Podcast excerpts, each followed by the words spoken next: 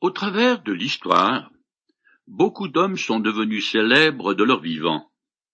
Cependant, un certain nombre ont fait parler d'eux après leur mort parce que la valeur de ce qu'ils avaient accompli sur terre a été reconnue qu'à titre posthume. Et puis, d'autres n'ont rien fait du tout, sinon d'exister et de mourir, et ils sont quand même parvenus à la notoriété. De ce nombre est l'homme de Java. Lorsqu'on a découvert ses restes, il fut considéré comme l'un de ces fameux chaînons de l'évolution entre l'animal et l'homo erectus, vous et moi. Eh bien, il se trouve que les ossements de ce personnage intermédiaire furent rassemblés à partir de 1891 par un certain Eugène Dubois. Nous avons, en tout et pour tout, un gros os de jambe, un bout de crâne et trois molaires qui proviennent d'un site où se trouvaient également des crânes humains récents, ce que Dubois a oublié de préciser durant toute sa carrière d'anthropologue. Finalement, après trente ans passés à convaincre les sceptiques du bien fondé de sa découverte, il a avoué les circonstances exactes qui lui avaient permis de donner naissance à l'homme de Java, et qu'il s'agissait peut-être des restes d'un singe géant.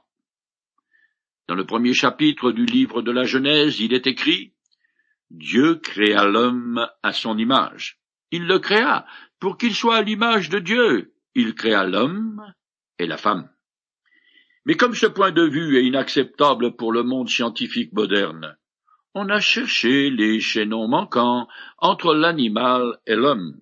Seulement, ce qu'on a découvert n'est pas très convaincant. Surtout que les magouilles abondent. L'homme du Nebraska a été présenté sur la base d'une dent qui aurait appartenu à quelqu'un vieux d'un million d'années. Bien plus tard, il fut découvert qu'il s'agissait en fait d'une dent de cochon. Et on ne parle plus de lui, la liste est longue. En 1912, un dénommé Charles Dawson découvre l'homme de Pilsdown, qui en fait avait été fabriqué de toutes pièces avec un morceau de mâchoire, de crâne et de molaire. Ce spécimen fut dans tous les livres d'école pendant quarante ans. En 1953, la mystification fut dénoncée, car on se rendit fidèlement compte que les dents avaient été limées, les os colorés pour tromper avec succès les plus grandes autorités en la matière. Il est étonnant de constater avec quelle facilité on peut manipuler les experts lorsqu'ils ont des idées préconçues. Ensuite, il y a l'homme de Pékin, découvert en 1921 dans les environs de la capitale chinoise et identifié en 1929. Il s'agit de fragments divers, euh, rassemblés et qui disparurent durant la Seconde Guerre mondiale. Le mystère demeure. Quant aux os de Lucie, découverts en 1974, on a déterminé qu'elle faisait un mètre et pesait trente kilos, ce qui est la moyenne pour un chimpanzé. Les anthropologues voit en elle notre ancêtre maternel en train de devenir humaine, parce que l'articulation de son genou est angulaire comme le nôtre, alors que celui d'un singe qui vit sur la terre est ferme et droit. Mais les anthropologues oublient de mentionner que n'importe quel singe qui grimpe aux arbres a lui aussi l'articulation angulaire, tout comme Lucie, vous et moi. Ensuite arrive l'homme de Néandertal, qui est reconnu comme un être mu de compassion, et non plus une brute épaisse. En effet, on a découvert en l'an 2000, dans une cave du Vaucluse, une mâchoire édentée vieille, dit-on, de deux cent mille ans.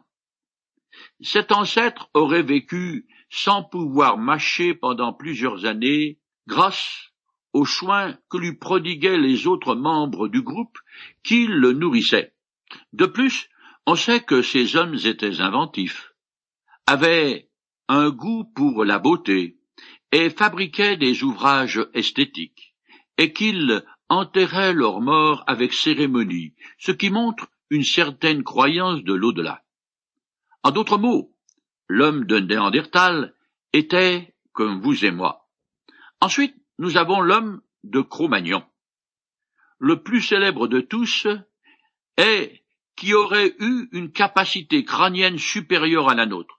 Cependant, s'il revenait aujourd'hui parmi nous en portant un costume trois pièces, et s'il se promenait dans les rues de n'importe quelle grande métropole, il passerait totalement incognito. Finalement, je me souviens d'avoir lu dans le livre Sélection du Reader Digest, en anglais, d'août 1973, le récit de deux découvertes sensationnelles en Afrique. La première, faite par un certain Richard Leakey, était celle d'un crâne humain que les évolutionnismes dataient de deux millions huit cent mille années en arrière, donc plus vieux que notre soi-disant premier et lointain ancêtre, qui lui ne remonte qu'à un million d'années. L'autre découverte était celle de squelettes d'hommes qui, d'après les scientifiques, étaient vieux de cent mille ans, mais qui exploitaient des mines, gardaient des archives, savaient compter et avaient développé des outils relativement perfectionnés. Or, selon le modèle évolutionniste, de telles prouesses ne devraient pas remonter à plus de trente-cinq mille années en arrière. Richard Leakey auteur de la première découverte, donna une conférence où il commenta ces deux trouvailles. Je le cite.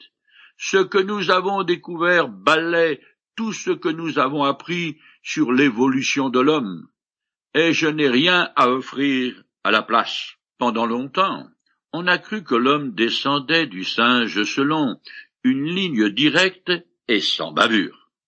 Cette théorie a maintenant été revu et corrigé au profit d'une provenance de multiples lignées compliquées d'une grande famille d'hominidés. Le nom que les spécialistes donnent à nos ancêtres. Cette famille fortement enchevêtrée descendrait du singe il y a six millions d'années. Depuis les années 80, le nombre d'hommes préhistoriques en notre possession a doublé. Ils ne font pas tous la une des journaux, parce que le commun des mortels se lasse très vite des ossements. Un des arguments en faveur d'un ancêtre commun à l'homme est, au singe, est que nos os se ressemblent beaucoup. Mais le fait que nous ayons des caractéristiques communes avec les animaux me semble relativement normal dans la mesure où nous vivons dans des environnements similaires. Par exemple, les châssis d'une Renault et d'une Peugeot de même taille sont presque identiques, même si chaque constructeur essaye de vanter les avantages de son véhicule. Pour fabriquer une automobile, il faut commencer avec une structure qui soit assez proche d'un rectangle, assez solide pour y fixer quatre roues et un moteur, ainsi qu'un habillage de carrosserie. Les voitures se ressemblent parce qu'elles devront circuler sur les mêmes routes et être coincées dans les mêmes bouchons. Cela ne veut pas dire qu'elles proviennent des mêmes usines, ni d'une petite Renault évoluée avec une grosse berline Peugeot 605. Pareillement, ce n'est pas parce que nous avons une silhouette qui rappelle celle de certains singes que nous provenons d'eux. L'homme est différent de tous les animaux parce que Dieu l'a créé à son image. L'être humain revêt aux yeux du Créateur une valeur particulière. Il est digne de respect et ne doit pas être traité avec mépris. En fait, ma vision de l'homme dépend directement de celle que j'ai de Dieu. Si je ne le respecte pas, mon attitude vis-à-vis -vis de mes semblables s'en ressentira. Ce que quelqu'un croit dans son cœur a une influence directe sur sa façon dont il mène sa vie et se conduit à l'égard des autres. Si à l'école le maître enseigne que nous avons évolué d'un animal, il ne faut pas s'étonner de ce que les jeunes se conduisent comme des bêtes. Dans la conception du monde selon Darwin se trouve l'idée de lutte qui opère la sélection naturelle. Chaque être vivant, comme chaque espèce, doit se battre pour assurer sa survie. Selon ce principe, les plus robustes et les plus rusés l'emportent sur les autres, et les faibles sont éliminés. La croyance qui considère l'homme comme un simple animal qui aurait évolué lui enlève toute la valeur intrinsèque que Dieu lui a conférée en le créant à son image. Cette perspective soulève un problème éthique, car elle justifie que la raison du plus fort est la meilleure. Cette conception qui dévalorise l'être humain a engendré des idéologies qui ont mis en danger et menacent encore notre existence. Un sous-titre du livre de Charles Darwin La préservation des races supérieures dans la lutte pour la vie sous-entend que l'évolution de l'humanité va créer des surhommes qui survivront et prendront le pouvoir. Hitler a très bien compris la leçon et accepté les platitudes d'évolutionnisme d'une super race prônée par le philosophe Nietzsche. La race aryenne, telle qu'Hitler la concevait, était simplement la suite logique de la pensée évolutionniste. D'autres, comme Mussolini, citaient fréquemment Darwin avec des phrases toutes faites. Il a dit, entre autres, que l'idée de paix était répugnante à ceux qui croyaient à la survie du plus fort et au progrès de l'humanité. Karl Marx fait aussi partie de la liste des personnages responsables de génocide. Il a tellement bien compris que la théorie émise par Darwin donnait une légitimité scientifique à la doctrine communiste qu'il lui a demandé d'écrire l'introduction de son livre Le Capital. À son crédit, Darwin refusa. Dans le camp politique opposé, c'est aussi l'idée de la sélection des espèces qui est à la base de la philosophie capitaliste moderne. Les premiers géants du big business, comme Andrew Carnegie et Rockefeller, se sont servis de la théorie de Darwin pour justifier leurs méthodes brutales qui leur ont permis d'accumuler d'immenses richesses au déprimant des petites gens. L'hyperlibéralisme tel qu'il est pratiqué aux États-Unis est l'héritier direct de cette façon d'agir qui consiste à faire un maximum de fric et où la fin justifie les moyens. Dans cette histoire, tout le monde a les mains sales, car la théorie de l'évolution a apporté de l'eau au moulin de toutes les obédiences politiques.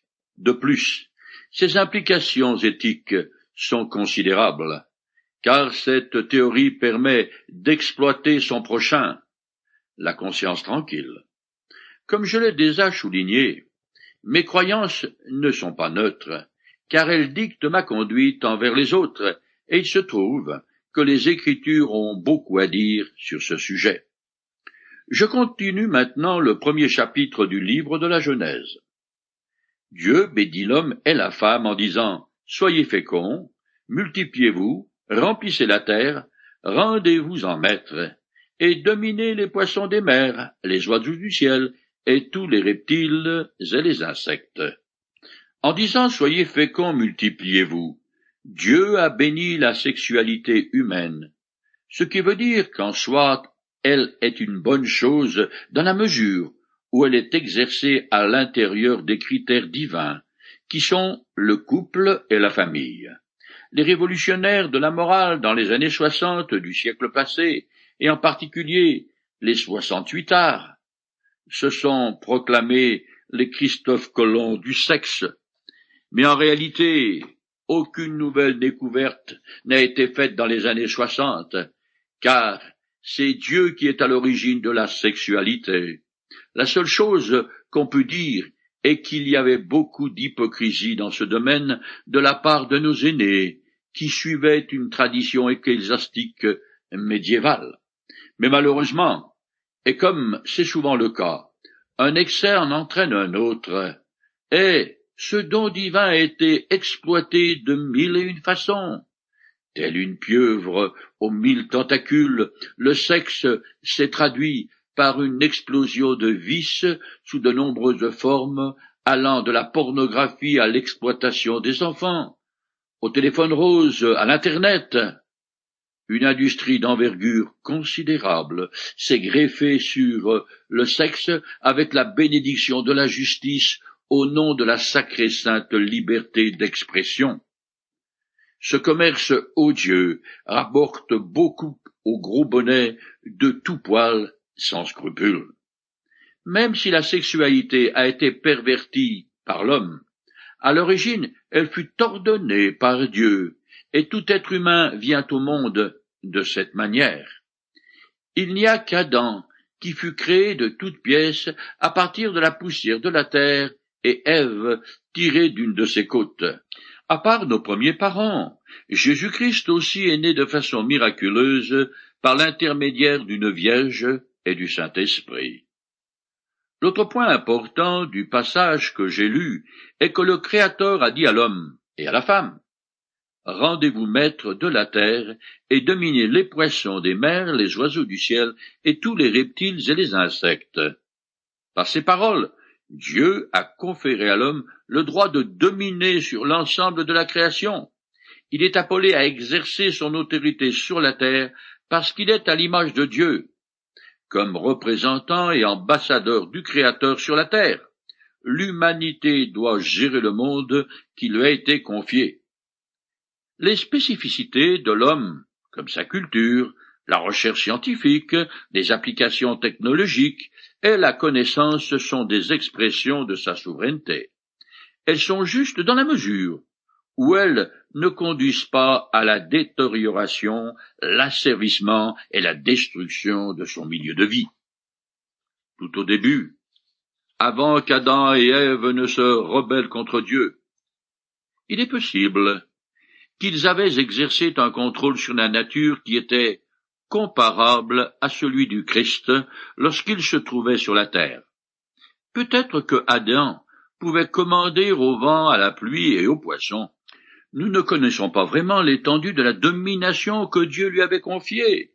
Ce qui est sûr, c'est qu'il était davantage qu'un jardinier qui tondait le gazon.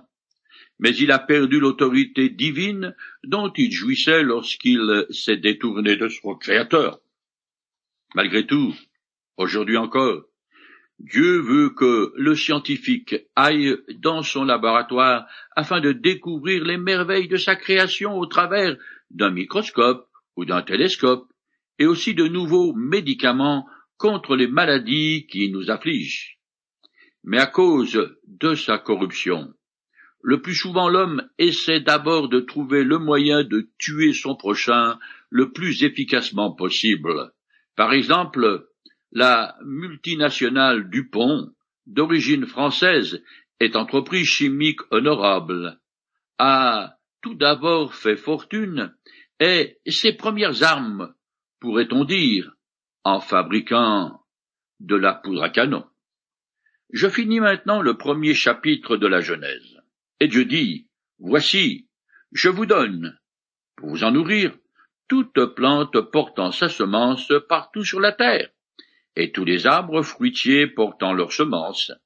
Je donne aussi à tout animal vivant sur la terre, aux oiseaux du ciel, à tout animal qui se meut à terre, et à tout être vivant, toute plante verte, pour qu'ils s'en nourrissent. Et ce fut ainsi. Dieu considéra tout ce qu'il avait créé, et trouva cela très bon. Il y eut un soir, puis un matin, ce fut le sixième jour. Tout au début de la création, L'intention de Dieu était que l'homme et tous les êtres vivants soient végétariens, qu'ils mangent les plantes, les fruits et les graines. Au commencement de l'humanité, le lion mangeait de l'herbe, et il n'y avait ni sang versé, ni maladie, ni mort, jusqu'à ce l'homme décide de se détourner du Créateur. Nous sommes aujourd'hui très loin de cette situation idyllique qui était pourtant ce que le Créateur désirait pour notre planète. Cependant, cet état paradisiaque sera à nouveau instauré sur Terre selon une prophétie de l'Ancien Testament que je lis. Le loup habitera avec l'agneau, et la panthère se couchera avec le chevreau. Le veau, le lionceau et le bétail qu'on engraisse seront ensemble, et un petit enfant les conduira. Les vaches et les ours brouteront côte à côte, et leurs petits auront un même gîte. Le lion et le bœuf se nourriront de paille. Le nourrisson s'ébattra sans danger près du nid du cobra. Et le tout jeune enfant pourra mettre la main dans l'antre du serpent. On ne commettra plus ni mal ni destruction sur toute l'étendue de ma montagne sainte, car la terre sera remplie de la connaissance de l'Éternel, comme les eaux recouvrent le fond des mers. Dans notre monde de misère, ces paroles mettent du baume sur le cœur. Moi, j'ai hâte que le jour vienne où Dieu instaurera son royaume de justice sur terre et rétablira toutes choses dans leur état initial.